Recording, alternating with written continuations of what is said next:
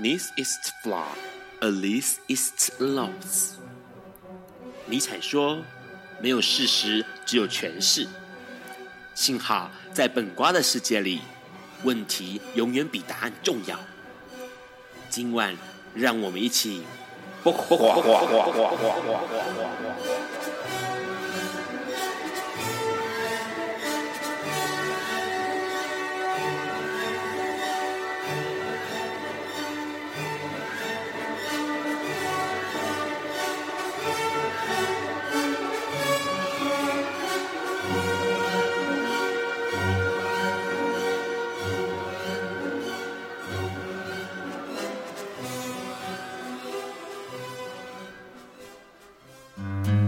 Hello，大家晚安。今天是二零一九年一月三日，礼拜四。现在是晚上九点钟。你所收听到的是播瓜笨瓜秀 Life 直播，我是 Ron。笨瓜秀每个礼拜四晚上九点到十点 Live 播出，隔天礼拜五呢下午五点就可以从笨瓜秀的 FB 粉砖或是 Podcast 或者是 Hearlist 网站收听重播哦。那待会在听到节目直播时段，如果听到中途有异常的话哦，那就请重开 Hi Channel App 就可以继续收听啦。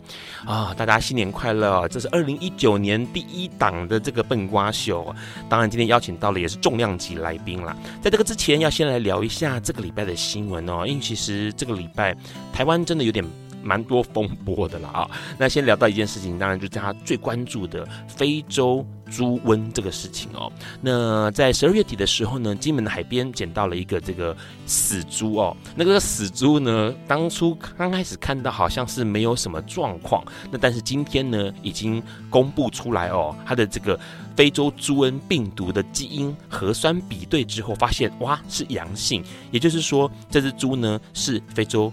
呃，猪瘟的猪猪哦，那这个情况当然就很害怕啦。到底是中国飘过来的呢，还是呢从这个呃金门本身自己的猪场产生出来的这个猪瘟猪猪哦？那这种情况对大家来说影响当然很大了，因为金门的猪场呢有这个一百九十头猪。然后呃，应该就是呃，这个猪场啊，就是在最临近的猪场。那当然，金门上面一共有六十八个养猪场，然后有一万多头、一万一千多头的猪哦。那这些猪呢，目前来说就被关起来，应该就是说它暂时不可以做任何动作，然后要等到隔离十四天之后来看看到底后续有怎么样的状况。那当然，目前看起来活体的猪都是没有问题的啦。那这件事情其实对大家影响很大哦，很多人会想说啊，这个非洲猪瘟不是？看资料来说是对人不会有影响吗？但是说实在话，对人。没有影响，不表示对其他的猪没有影响哦。非洲猪瘟是一个很可怕，目前来说非常非常可怕的疾病哦，病毒。那它的致死率是百分之一百的哦，是直接会死亡的。然后呢，它只能靠扑杀、掩埋或者是这种呃化学处理的方式来处理病死猪。那因为呢，它可以活很久，这个病毒可以活很久，它在冷藏肉里头可以活一百天，然后在冷冻肉里面可以活一千天哦，所以。基本上，为什么现在所有的海关会告诉你说不可以带任何的猪肉制品进来？因为它有可能就是潜藏了非洲猪瘟。那因为台湾的多数猪场目前都依依然是使用这种厨余的方式在喂养，那倒是让他们吃到了这种厨余的呃，不管是猪肉制品的话，很有可能就立刻扩散开来了。所以大家一定要记得哈，不要去带。这个任何的猪肉制品或是肉类制品进到国内，这是第一件大事情啦。那当然呢，在二零一九年一开始要回顾一下，二零一八年到底还有哪一些呃重要的彩虹大事要讲一下哦，有关 LGBT 族群的。第一件事情呢，当然就是美国啦，美国的美洲人权法院哦，已经公布要保障同志的家庭权益，也就是说呢，他们已经宣布在。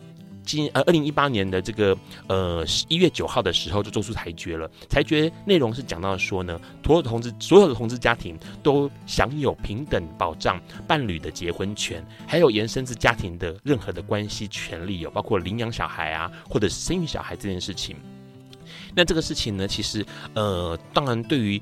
很多的过去的事宜啊，比如说结婚之后是不是可以有小孩，或者是关于继承啊或者财产这些东西，是不是可以直接的继承这件事情，其实有一些事宜了。同时之外呢，美国的卫理公会呢也开始接纳了同志牧师哦，因为过去这个公会里头是分成两派的，呃，一派当然是接受同志，一派是不能够接受同志。那目前已经宣布了，在五月七号的时候，二零一八年五月七号宣布呢，接受同同志的这个神职人员呢，这是一个很大的转变，因为过去。在这个天主教或者是基督教信仰国家里头呢，这个神职人员或者是基督信仰是禁止哦，或者是对于同志这件事情是非常非常的反感的。那这样的决定，在卫理公会这样的决定，其实是造成一个很大的震撼。除了这个之外呢，还有一个很棒的消息，这个很棒的消息就是 WHO 已经正式的将跨性别。把呃跨性别从这个精神疾病的分类中除名了哦。那当然这件事情呢，很清楚的表示说跨性别它不是疾病。这个过去跟我们同志在从呃 WHO 的疾病手册里头被除名是一样的哦，表示说这件事情其实并没有任何的不对，它并不是疾病。那除了这个消息，还有一个很重要的消息，也是在二零一八年发生的，就是印度废除了刑法哦。印度过去在面对同志或者是同性恋的关系当中呢，其实是一个非常可怕的，是刑法的哦。那这个刑法呢，它已经持续了非常久的时间了，已经有一百多年的时间。那基本上呢，现在目前来说，印度已经宣布这件事情，就是任何人想结婚都不应该受到限制。所以呢，他们就决定要把这个呃同志这件事情，把它。给呃解除掉，不再是一个违法行为。这些好消息发生在全世界各地，是二零一八年发生的。可是台湾呢？呃，反观台湾一直被认为是有可能呃成为亚洲第一个。呃，可以能够同志结婚的地区哦，可是问题是没有想到，在这次的公投，二零一八年十一月二十四号的公投呢，哎，投下一个震撼弹哦，让大家面对同志婚姻的这个平权路，感觉起来又有点坎坷难走了。那未来当然大家更需要努力一下了。除了这个消息呢，这一次在二零一九年一开始也有一个好消息啦，因为其实就是在西班牙，他们也开始了面对到老年同志，所以呢，他们也开始在建构、工动工了这个老年同志的安养院哦。这件事情其实表示大家已经开始面对，不管是孤老的或者是独老的这种社会结构，它一定也会发生在同志的身上，所以这件事情已经开始要正视了。除了这些消息之外呢，也有个好消息，也是在台湾发生的啦。因为虽然同志的平权路、婚姻平权路不是那么顺畅，不过呢，艾滋平权似乎有一个很大的进展哦。这个进展呢，就是说在一月，有可能在这个月份就可以开放让艾滋感染者互相捐赠器官。那这件事情呢，过去已经在修法了，目前已经到了这个完成第二项了，只差一步就可以成功了。那过去其实有一些大家在想说，哎，那艾滋感染者是不是可以接受一般的？民众的这个器官捐赠，然后在逐步逐步的前年、去年开始就开始可以了。那现在目前来说，就是可以让艾滋感染者彼此之间来做互相的这个器官捐赠。当然有些条件啦，比如说他必须要在这个呃六个月检测是测不到病毒的情况之下，然后同时身上也没有。目前也没有发病的状况哦，这种情况才是可以做这种器官捐赠的，而且必须要是有这个鸡尾酒疗法。那这件事情呢，其实是一个很大的突破，因为只要突破了之后呢，艾滋感染者或是 HIV 病毒可能就可以慢慢慢慢的从污名化所摆脱。好，讲那么多新闻，当然有个东西是让 Ron 觉得很有趣而且很振奋的哦，这个消息一定要跟大家报一下，在二零一九年三月九号到十号的台北的地方会有一个。呃，亚洲台湾台北亚洲台北同志生育选择国际论坛，那邀请到了加拿大的呃关于同志如何生育或是领养或是抚育小朋友的这个相关机构团体，还有一些经验者来跟大家分享哦。那里面的内容包括可能要怎么样找代理孕母啦，或者是你要花多少钱啊哦，或者是有什么样的呃心理要准备的哦。这个长达九号、十号两天的活动论坛活动呢，是可以提前报名的。在台北 W 饭店举行哦，大家可以上网去查一下。二零一九亚洲台北同志生育选择国际论坛。好啦，讲那么多，我们要赶快听这首歌。这首歌是今天的呃来宾要点给大家的一首歌。那当然，这首歌很多人熟悉，因为这档歌声不仅可以让你放松，而且跟今天来宾的生命可能有些关系。这首歌是伊利高路带来的休息。有一天。亚里斯多德在河边洗脚，他看了看身边的学生，将脚抽出水面，再踏入河中，说：“此水已非前水。”另一位古希腊哲学家赫拉克利特也说：“人不能两次踏入同一条河中，因为无论是这条河或这个人，都已经不同，就如同历史上的今天。”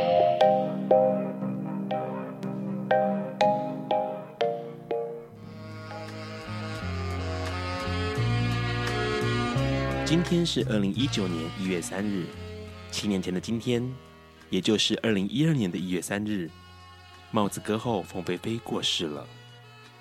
凤飞飞是台湾中生代人们共同的记忆，四五六年级生对她和她的歌声有着格外浓厚的情感。她也在东南亚、中国享有与邓丽君相同的极高知名度。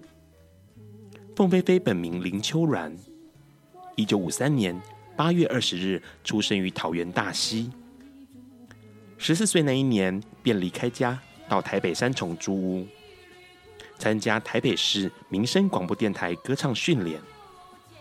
在为期六个月的课程中，他接受了资深歌手骆明的训练，并在结训后以《王昭君》这首歌拿下民生广播电台歌唱比赛冠军。同时，凤飞飞取了第一个艺名林倩，并开始在台北市的蓬莱阁餐厅驻唱。十八岁那一年，凤飞飞灌录了生平第一首歌《初见一日》，收录在歌林金曲唱片中。同一年，他采纳了制作人张宗荣的建议，将艺名改为凤飞飞，参演华视开台大戏《燕双飞》。并演唱同名主题曲。凤飞飞因为《燕双飞》打开了知名度，隔年加盟山海唱片，并推出首张个人专辑《祝你幸福》。凤飞飞的演艺事业是多元发展的，除了唱片、演戏，她在二十岁那一年也首次以歌手身份在中视综艺节目金曲奖上演唱，并被中视。签下基本歌星合约，主持中视综艺节目《每日一星》，而台视也邀请凤飞飞加盟，参与电视专辑《歌星之夜》，与白嘉莉所主持的节目《银河玄宫》。换句话说，凤飞飞是少数同时获得当时台中华三台电视延揽的歌星。一九七五年，凤飞飞二十二岁。便在台北市中山堂举办了第一次歌友联欢会。当时的凤飞飞拥有大批歌迷，除了在电视综合周刊举办的第一届电视金像奖中获得最受欢迎歌星榜首，后来更连续九届蝉联民生报金赏奖最欢迎女歌星、最佳女歌星。二十六岁那一年，凤飞飞前往纽约主持。自由艺人爱国慈善义演会，名声在美国地区打开，并获得美国圣地亚哥大学国际知名艺人殊荣奖。当时的美国总统雷根甚至亲笔来函致贺，而且成为华盛顿荣誉市民，并将七月二十一日定为凤飞飞日。凤飞飞与当时同样如日中天的邓丽君。是台湾迈向国际的两大巨星，只是两人从未同台。直到一九八二年第十七届金钟奖上，凤飞飞从前届得主邓丽君手中接下最佳女歌星奖，这是两巨星唯一一次的同台。隔年，凤飞飞又连续获得金钟奖最佳女歌手奖。凤飞飞之所以在广大民众心中奠定不可动摇的地位，除了她的作品几乎是以铺天盖地的程度持续在市场上曝光，更重要的是，影歌综艺，她横跨三台以及电影，不仅能唱、能演，还能主持，民众几乎只要打开电视、收音机。听到的几乎都是凤飞飞。当时的台湾由农业社会逐渐转型进入加工业，经济快速起飞，大量人力涌入中南部地区的生产加工厂。为了排遣加工厂中劳动服务者们作业过程中的乏味无聊，每一间加工厂生产线上都会开着广播陪伴大家。而当时生产线的女性都正值青春，广播里凤飞飞的歌声唱出了豆蔻年华的青涩，也唱尽了在外地打拼的悲欢离合。她陪伴了台湾大量女性。走过年轻、恋爱、成家那段最珍贵的岁月，这也正是凤飞飞为什么时至今日仍然拥有不可取代的地位，甚至被誉为劳工天使。一九八三年，全台湾的凤迷们在台北来来香格里拉大饭店，也就是现在的台北喜来登大饭店。为凤飞飞庆祝三十岁生日，并宣布歌友会“凤之友联谊会”成立。这是台湾第一个非商业性质且有组织的歌迷团体。这个团体后来在二零零一年更名为“凤友会”。四十三岁那一年，凤飞飞受邀参加时任总统李登辉就职典礼，担任演唱嘉宾。演唱代表作《掌声响起》。五十岁那一年起，凤飞飞每隔两年举办一次个人巡回演唱会，地点包括台湾、新加坡、马来西亚。巡演持续了四届八年，期间的二零零九年，他经历了丧偶的悲痛，但仍坚强举行巡演。二零一一年第五届巡演。凤飞飞预计六月登上台北、高雄小巨蛋，但筹备练唱时发现声带有异状而延期，并在治疗期间发现是罹患了肺腺炎，影响声带，决定取消演唱会并寻求治疗。然而历经半年多的治疗却未见起色。二零一二年一月三日凌晨三点十九分。凤飞飞因病情恶化，于香港病逝。二月十二日，骨灰长眠故居桃园大溪佛光山宝塔寺。凤飞飞逝后同年，时任总统褒扬凤飞飞为庶民歌后，四百年来继邓丽君、洪一峰后第三位受颁歌手。桃园县政府。并将凤飞飞生日的八月二十日定为凤飞飞日，来纪念这位令人怀念及尊敬的国宝歌手。隔年第二十四届金曲奖以及第四十八届金钟奖，也将特别贡献奖献给这位陪伴着台湾长大、一起经历风雨时代的帽子歌后。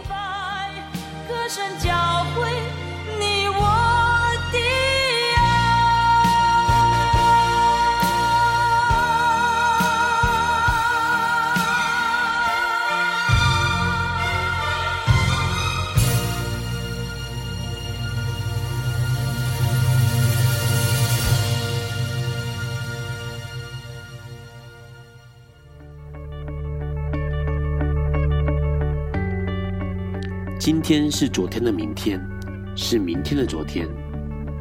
今天可以是去年的今天，前年的今天，甚至是历史上的今天。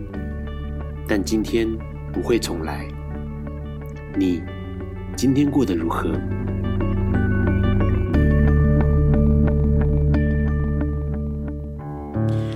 你现在正在收听的是《播瓜本瓜秀》Live 直播。刚刚先听到了哦，凤飞飞的歌声哦，还有她的故事。因为今天呢是凤飞飞过世的日子，当然很多凤迷们可能也在今天会举办很多的活动哦。那上一集其实，在节目预告有预告说，这一周应该会有一位呃年轻的朋友叫泰瑞要来聊他们家的呃障碍者哦。那因为呢，本周来宾。呃，接下来的时间 都要在国外工作，所以只好赶快把它先抠来笨瓜秀上哦。我们先请来宾自我介绍一下。好，那个电台前的听众大家好，我是古拉斯。啊，古拉斯你好。你好。刚刚其实我们先聊了几个新闻哦，嗯、包括这个非洲猪瘟嘛哦，对。然后当然还有。哎，回顾一下二零一八年的整个这个很多很多的这个关于 LGBT 的新闻，嗯，然后同时也提到了这个 HIV 哈，然后我们可以器官捐赠这件事情哦，然后还有一个这个可以生宝宝，然后一些准备啊，可以有国际论坛，可以有经验分享这些新闻，哪一个新闻你觉得有感觉可以跟大家聊一下？嗯，其实因为我现在因为我台湾跟上海两地跑，那也会。跑其他国家，那我觉得最近比较有感一点的就是关于猪瘟吧。是。对，因为前一段时间其实有有 follow 一下新闻，就是有个前前一段时间有个新闻，就是一个好像是陆籍配偶，然后是福建籍的，对，然后他上了飞机之后，下飞机之后在机场被拦了下来，然后带了三百克的猪脚肉，是。对，猪脚肉生的脚肉，生的脚肉。嗯我想，哎、欸，这个这太离谱，这对这个新闻很离谱。我当下觉得说，嗯，带猪脚肉，我说 OK，可能就是想要包饺子，因为刚好遇到元宵嘛，他们可能有习俗要包元宵，或是什么。是。然后后来看到那个那个新闻一出来，我去上网查了一下那个图片，他说他不晓得，他也看不太懂字，然后他也不清楚这样的状况，可是。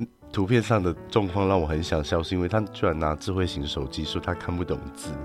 OK，对，我就觉得猪，然后在回来之前，然后也很很多朋友就在问说，不要吃猪肉啊，不要吃猪肉。是，对，但其实我觉得反观来看，另外一件事情是不是吃不吃猪肉这个问题，而是万一这样的疫情一来的时候，其实很多的。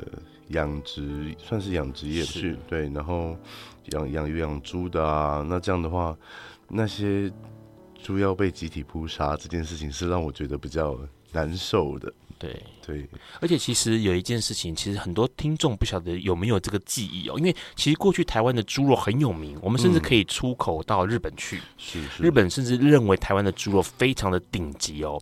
那可是因为在民国八十六年的时候，我们台湾发生了口蹄疫，这口蹄疫一直到现在到二零一七年才结束。也就是说，它发生口蹄疫之后呢，那当然就是全世界会盯着你看嘛，然后就要开始做这个投药，然后一直。要直到你完全的拔针，就是完全的没有口蹄疫产生，然后也任何检查都是 OK 的，你才可能可以继续的做外销。那二零一七年，我们终于呃获可了哦，拔针了，不再是疫区了，不再是口蹄疫疫区了。然后猪农终于可以喘口气了。你知道那个时候口蹄疫爆发重挫，一直到现在重挫了台湾新台币大概八百八十六亿元，然后其中。呃，也占了外销日本，日本占了六百亿，你就知道日本其实对于台湾的猪肉很信赖的，信赖的，对。可是因为那个口蹄疫就整个崩盘崩溃掉。那当然这一次如果非洲这个猪瘟我们没有防疫好的话呢，很可怕的状况就是刚刚其实。呃，古老师提到猪猪会被杀死嘛，这第一件事情。第二件事情其实是它会影响到其他的肉品，比如说你鸡肉、牛肉、羊肉的使用会提高，那它的价格当然除了这个之外，可能其他周边连带的所有的价格经济都会变化。没错，所以这件事情其实是不容小觑，而且不可以轻忽，因为很多人想说。那个角落有点太夸张，他是来做佩佩猪的立体拼图吗？但是这个听起来蛮夸张的，但是因为生肉很夸张。嗯、可是你呃，现在就连你比如说你说火腿啦，或者是像这种你已经是做成加工品的都不可以，都不可以。对，因为它冷藏冷冻都可以持续非常久的时间。对，刚刚提到那个病菌的生存时间。对，那这件事情其实很多人会想说，呃，刚刚提到，反正它不会传染给人嘛。啊，好像吃也没关系嘛。可是问题是，这不能这样子的去理解，嗯、因为不能侥幸的去看待。对，而且重点是有可能会导致台湾，因为台湾其实相较于过去，其实很多人都会发现到说，台湾其实相较于其他国家有个好处，是因为台湾是一个四面环海的地区，没错。所以其实很多疾病是过不来的。嗯、但是假设你今天是因为人为的疏失，那就真的是完蛋了。对，那真的是不堪。完全不能够想象后果有多可怕。接下来，待会我们要请古拉斯跟我们聊一聊哦。其实他是一个原住民歌手，同时呢，他有很多的想法跟转变，在这个年纪开始发生了。在这个之前，我们要先听一首歌，是古拉斯点给大家。这首歌是张悬带来《玫瑰色的你》。Hello，你现在在收听的是《播瓜笨瓜秀》Live 直播。刚刚先听到了这个张悬哦，他现在叫做安抚，叫安抚带来的《玫瑰色的礼》，这是二零一二年哦，接近年底的时候的一个创作歌曲哦。那当然讲的是。呃呃，希望鼓励大家能够做出一些改变，然后去实践这些改变哦。呃，很多人会认为他这首歌是给社运人士写的哦。那当然呢，一部分是这个样子，当然一部分也是每个人面对自己的人生，是不是要做出一些改变，同时为了这个改变来做努力哦。今天的来宾是古拉斯，一个原住民歌手。呃，让会邀请他来上笨瓜秀，是因为之前在呃高雄也有一个小酒吧，叫做搅拌器，上面听到他的演唱哦，现场演唱非常的动人，然后就很希望说能够邀请他来笨瓜秀上聊一聊，因为他过去好像不是一个歌手，不是一个唱歌的，对，然后后来变成是一个哎唱歌的人，我们先。刚刚古拉斯先自我介绍，嗯、你是呃叫古拉斯，所以你是呃哪一个族？呃，我是阿美族，然后我是花莲玉里的阿美族，花莲玉里的阿美族。对，然后古拉斯这个名字是其实应该念古拉斯，但是有些人不太好念，念古拉斯。那这是我的原住民名字，是，所以你没有坚持要跟我们的那个。呃，政府官员一样，一定要用拼音的罗马拼出来就对了。他也是古拉斯啊，对对，但是就是你如果要拼的话，可能护照或身份证上面写不下去吧，太多字。好，所以呃，所以你现在的那个身份证上面是用你的原住民名字？呃，没有没有没有，上面就是汉名，汉名这样子。嗯、好，呃，先问一个问题，因为很多人会觉得说，好像原住民就应该要很会唱歌，是这样子的吗？原住民应该要很会唱歌，嗯，我觉得其实。其实这跟大家就一般人都差不多，就是其实原住民也有比较不会唱歌的，那也有比较不熟悉或是不认识自己声音的，也都有。对，因为每个人天生构造不一样啊，你怎么可能这样一开口，他对音音域就能够那么习惯？那其实也有音所谓的真的音痴完全不会唱的那种，自己也是有。是对，那只是你自己是什么时候？因为。呃，其实有一些朋友知道古拉斯是之前是做美发师、嗯、啊，对，是学美发发型设计师。可是你是什么时候开始会想要唱歌或是爱唱歌？嗯，小时候会吗？小时候，呃，我们其实有发现到一点，就是啊，我这边跟我我要说一下，但这我觉得讲完可能大家真的不太会相信。其实我是我就是那个音痴哦。我我是音痴，而且那个音音痴状况是我其实听不太到自己的声音。哎，是听不到声音，还是辨别音阶有问题？辨别音阶有问题，然后还有我我觉得我我我我我我我不知我差我听不出来那个可能差一个音高或半个音高的落差在哪里，我可能唱不出来。OK，对，那其实后面我也觉得可能小时候可能跟着表姐。他们一起长大，那表姐他们就会开始可能放一些以前有那个电视台有放那个 NTV，对，或是就会看到一些 MV，然后他们就会跟着唱，我就觉得哇，姐姐他们唱歌好好听哦，可是我也好想跟着开口哦，就可能有参与感，但后来发现到他们都说你还是不要唱歌好了，你唱歌很一直在走音，而且听不你。就是很难听的意思，就对了。是，后面 因此这样，我有了一个契机，我要唱歌好听，所以我国小 我就加入了我们学校的合唱团。是对，那当当然就是你的音高不高呢，你也听不太到自己的声音，所以于是我就有点上第四对上背第四部。对，大概是从那时候开始吧，但后面慢慢的。高中了之后，学生时期就会去三五好友就会找去 KTV 嘛，是，然后说去唱歌啊，什么会有办活动啊，学校的一些科系的活动啊，然后那时候才开始，哎，会唱歌，然后有唱了稍微好一点点，就会在音准上那种。所以你是练贝斯练到听听出音准来哦？嗯，其实大家可能有参有参加过合唱团的人会比较清楚，就是。你除了要自己，因为毕竟有分丝，对，你要听到，你要听得到别人的音高在哪里，你才能在那样的共鸣里面抓到自己的位置，然后你才可以去 balance 掉这样可能前面两三步的音。好认真哦！对，这是花很长时间在那边，为了要在表姐面前们血耻，真的要血耻。所以后来你开始呃，会会会发现自己好像唱了，好像还 OK，也不错了。嗯，那只是说那个时候的你不会觉得害羞吗？或者是不好意思，就是在 KTV 大家拿麦克风的时候。哦，这这个东西，我觉得我好像比较能够去切割，哎，就是。但是当时就是你说要我可能在大家面前这样唱，有点难，没有办法像歌手这样，就是这可能面对大家，那我就在那边唱。那当然是 KTV 唱歌的话，反正就是唱开心、唱好玩的，所以那个也就觉得说别不害羞。是，但当时那个时期也还没有要，还没发现自己的表演欲望。OK，嗯，所以一直到后来才发现自己，哎，好像面对。呃，别人唱歌不会觉得害怕，然后自己想要、嗯、呃秀或者是表演欲望才跑出来吗？哦，这个他有一个转折，呃，在两年前吧，在将近两年前，我在台中待了快一年的时间，是，但是那时候的我其实还是一样是发型师，是对，那总会开始表演的呢？其实，在那边有。我我有一个朋友，然后他其实非常喜欢唱歌，他也参加过很多的比赛啊，然后一些演出。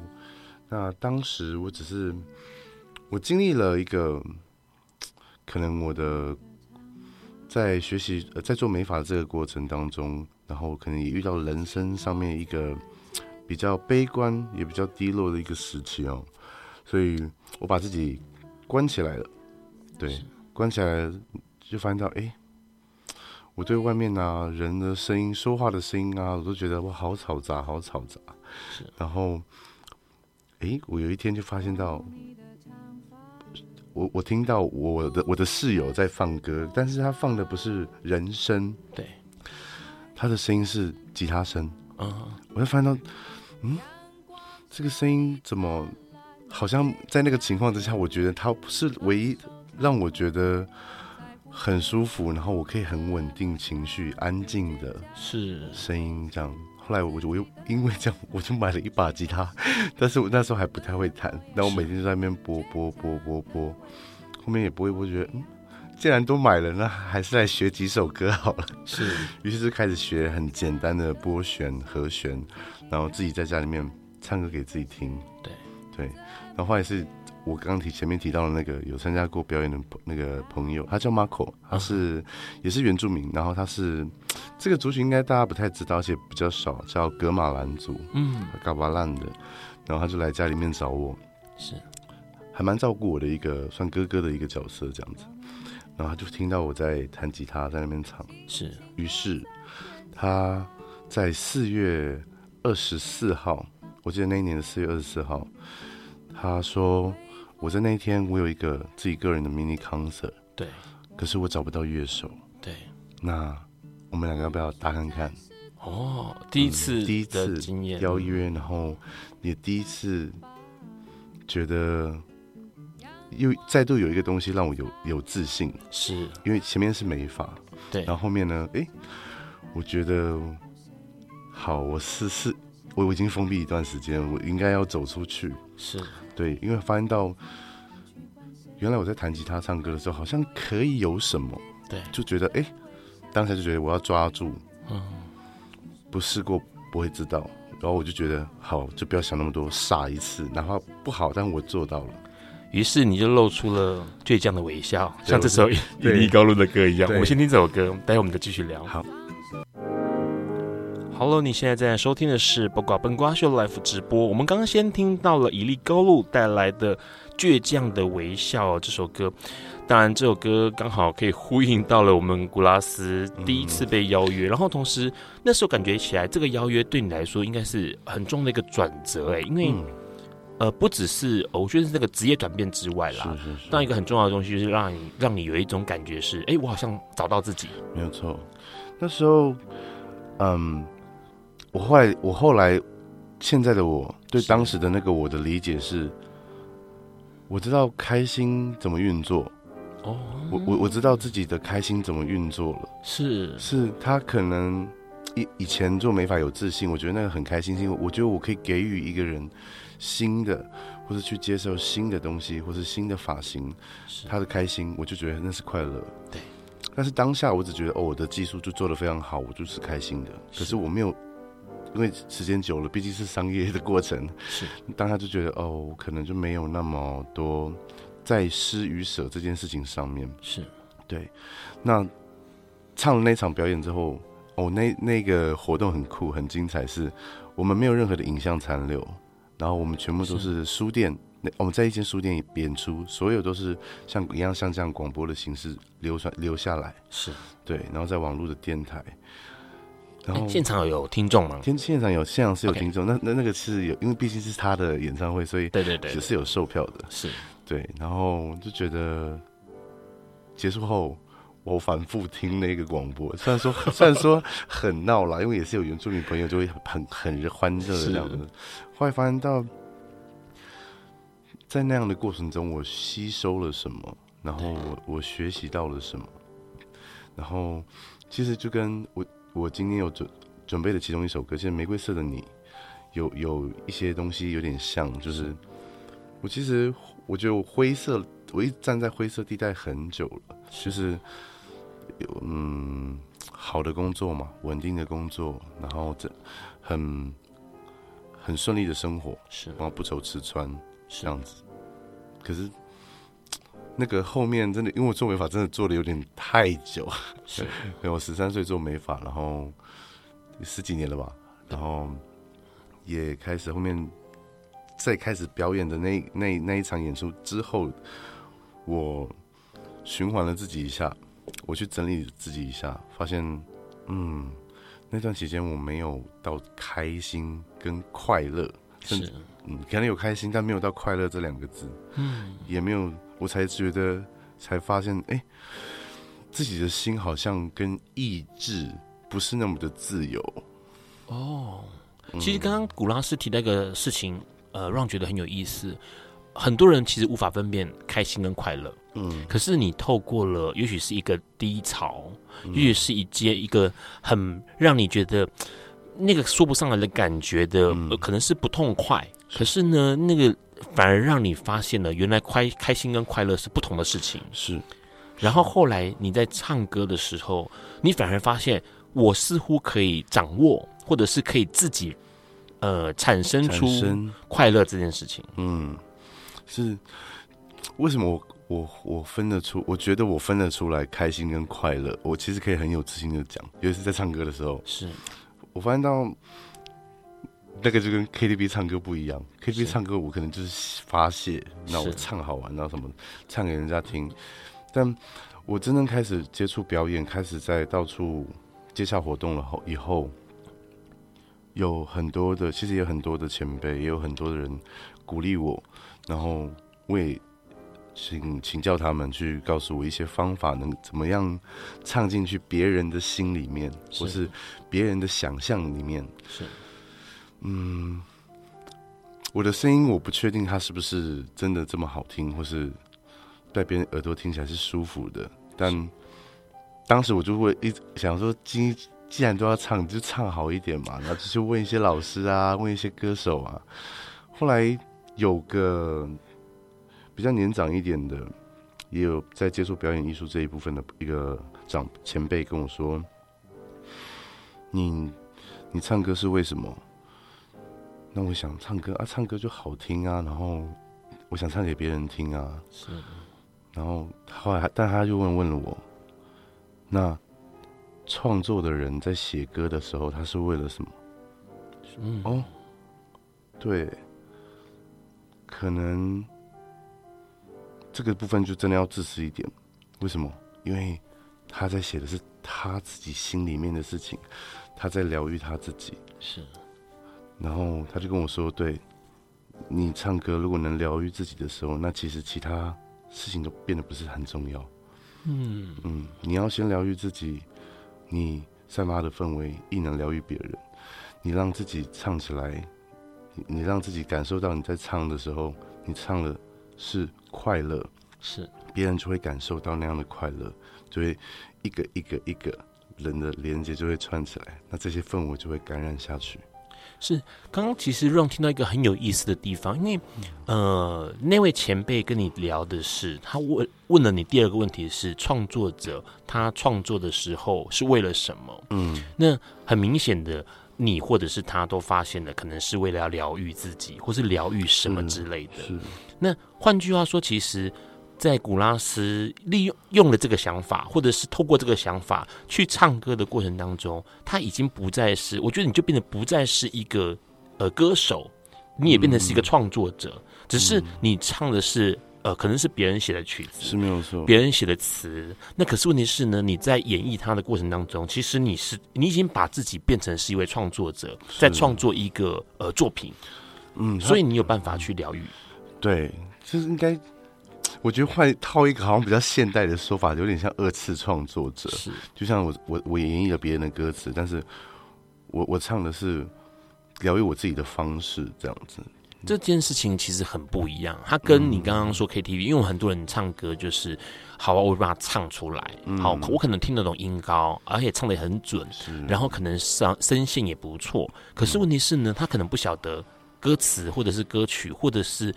这个之外的东西，他在唱什么？嗯、他只是把它唱出来而已。嗯，但是似乎每一首歌对你而言都会是被咀嚼过、嗯、了解过，或者是你觉得它有必要是什么味道，必须要唱出来才唱。嗯、是因为之前让有一次，呃，就是在这个迄今今生广播电台这个地方哦，巴奈有来这边演唱。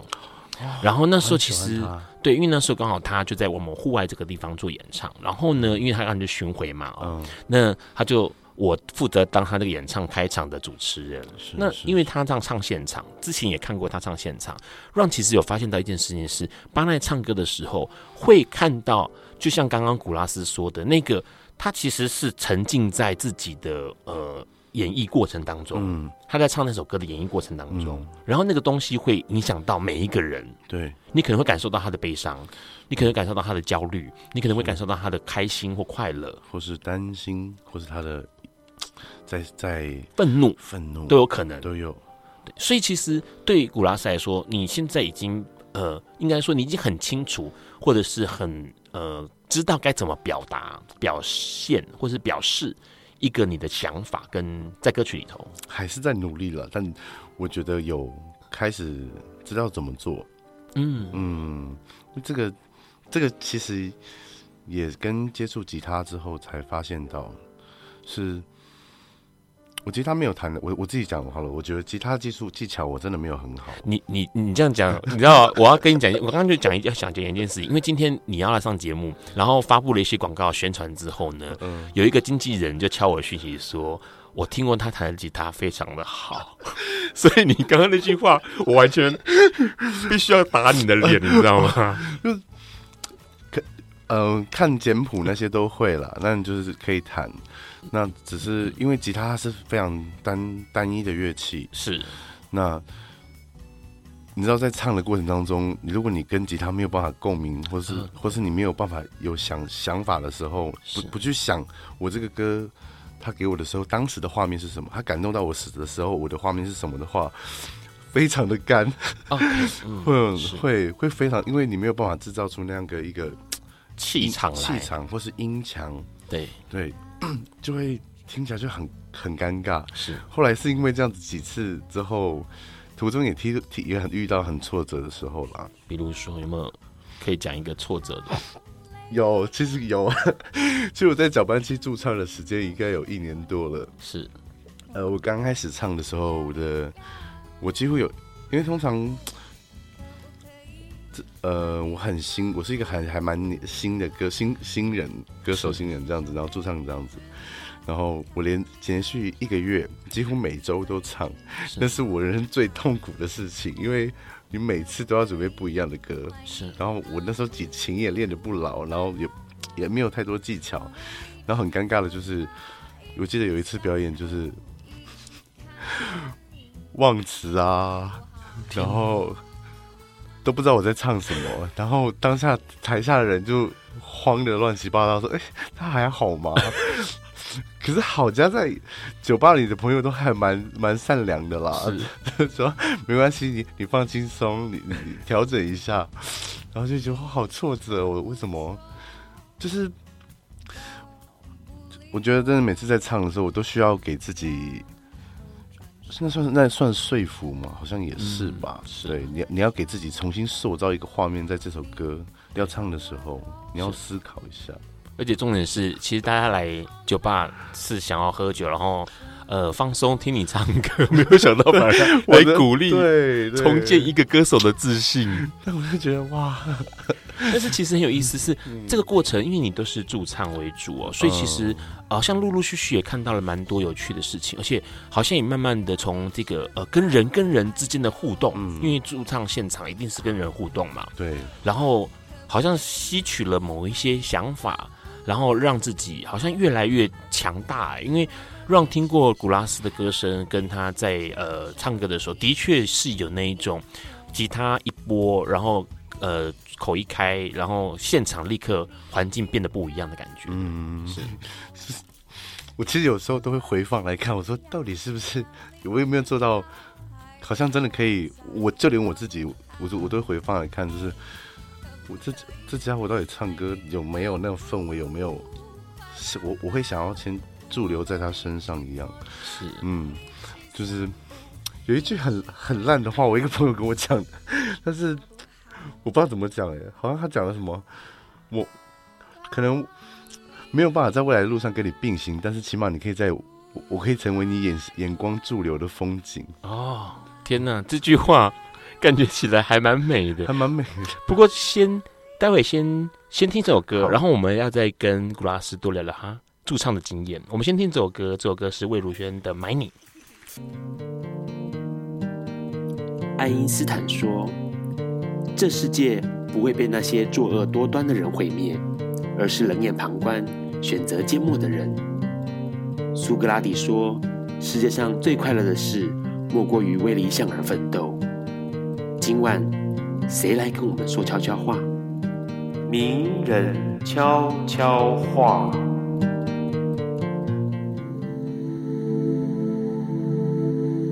大家好，我是云门舞集前舞者，现任云门教育推广讲师邱怡文。文字：选择成为职业舞者，其实是一件孤独的事。职业舞者每一年国内外演出超过七八十场，三百六十五天几乎不停的需要锻炼身体。一季结束后，新的一季立刻又要重新开始。没有人可以替你接受那漫长枯燥的训练，也没有人能够替你承受身体的酸痛。现场演出的压力，永远都觉得好像自己还可以再做得更好。在一次演出散场后，一个人走在回家的路上，看着路灯下的影子，才发现孤独原来也是自己的一部分。唯有学会与自己相处，把孤独当成舞伴，才能享受这场专属于自己的双人舞。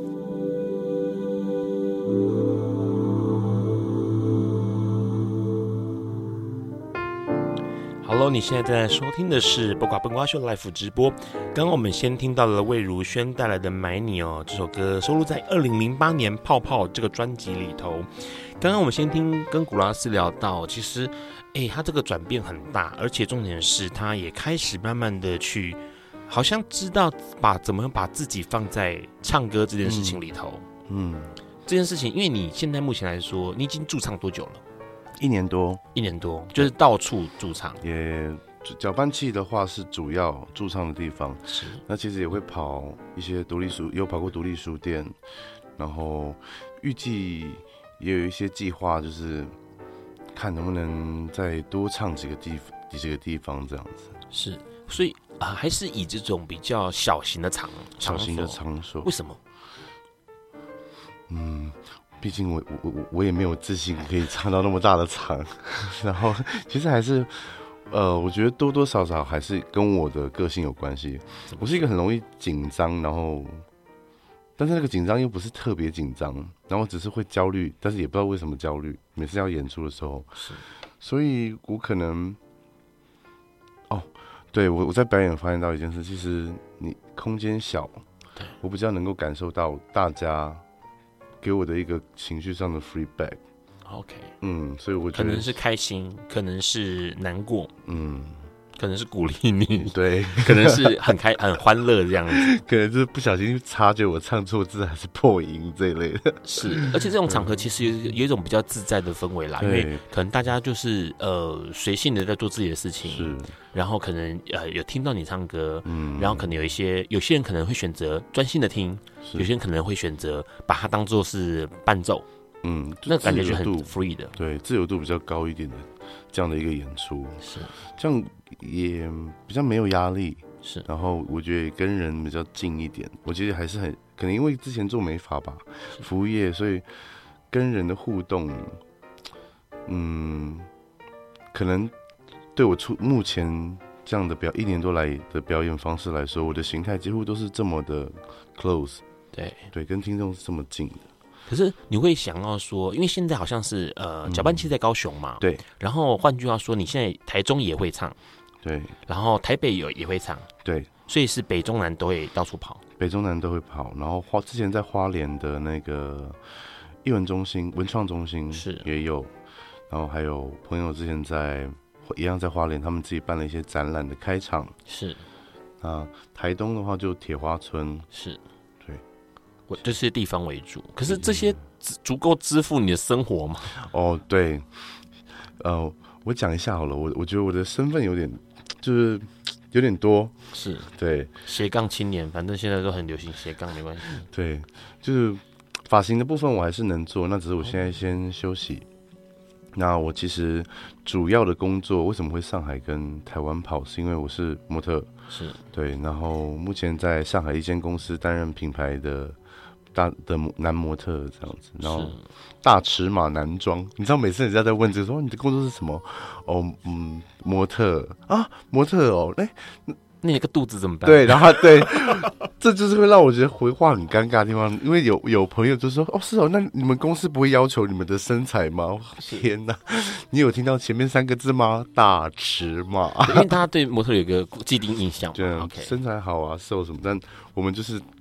卖衣服，穿卖的衣服就是给那种比较体型比较快的男生，或者有点肚子的男生穿的，尺码是。big size 的那种。哦，看来很多那个熊族朋友有工作可以做，有，所以基本上它会是你的呃重要的经济来源。经济来源对，然后呃唱歌这个事情就会是你的兴趣，没负担，没负担的，快乐的。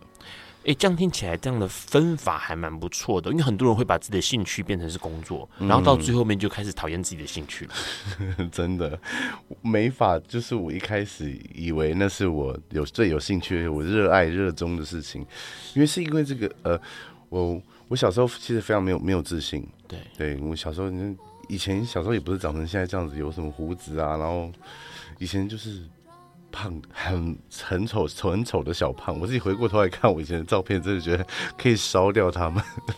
然后可是后来你的转变，其实也会跟因为是外形的关系转变了之后，你觉得哎、欸，慢慢的还有找到一些嗯呃自己喜欢的工作。起初没法，没法嘛，因为没法，没法其实他们对，我觉得从事美美美的行业的人，一开始进去的都会先经过一个蜕变。对，怎么整理自己，对对对，怎么打理自己，是，所以我觉得也也一部分是还蛮感谢美发行业，是、嗯、因为这个是呃呃什么门面，门面，而且要说服客人，对，你必须要打理好好的，你必须要有造型，对。对，然后这个过程你就逐渐 逐渐的看见自己因为因为美发，所以开始有了觉得哦，终于让我觉得有一个有自信的东西，然后就开始做，然后就觉得很热衷它这样子。好，那现现在呢？现在二零一九年了，新的一年了，是今年有没有什么新的新年期许？就是今年的计划是什么？有没有什么计划？我今年的计划哦，我我必须要讲，我其实一年一年的计划，我我从离开台中大概两年多快三年之前，我离开台中之后，一年比一年的计划都跟在都有搭上。比如说，好，第一年当了模特的那个工作，我我我 casting 我上了，是。然后我去了我没去过的国家，然后我办了一些活动跟接了一些演唱。是。好，那第二年我说我我没有唱过铁花村，是。那我想要看看能不能有一系列的活动，比如说像慢前一段时间有慢时节，对，然后唱过一次，是，然后帮歌手开场，对，然后就这些都做到了。然后接下来的东西就是我期许。我的新年计划就是四月份，因为有在谈，然后其实我想过有看能不能巡演，是对。那这个巡演不为了要发片，也不为了要去创作，而是我想要有更多的与人的连接，是嗯，好的连接。我发现到一年比一年，我累积的好的连接。有开始在发挥作用，我觉得它是不是也象征着我好像可以做某些事情？可能我现在也还不太不太知道，但是我觉得现在很舒服、很开心，我想要继续去发展。对，听起来都是很棒的方向，而且重点是在这个过程当中，古拉斯好像也在摸索。然后同时踏出呃，可能过去是胆怯的，或者是不确定的步伐，嗯，但是逐渐逐渐的，至少他发现了一件事情是，他在这个过程当中是舒服的，是，而且是舒适、开心、快乐的，嗯。希望今年的你的愿望能够一一都达成。对，希望。好，我们今天很高兴能够邀请古拉斯来上笨瓜秀。那当然，下个礼拜呢，就会是原本这一周啊要来的来宾，要来跟我们聊聊家里面有障碍者。他该怎么样跟对方沟通哦？那今天再一次谢谢古拉斯，谢谢谢谢谢谢小欧，谢谢。在后面呢，我们要听一首歌，也是古拉斯点给大家的歌曲，二零一七年出的柯敏勋带来的形状。以上节目不代表本台立场，感谢国立中山大学与中华电信协助播出。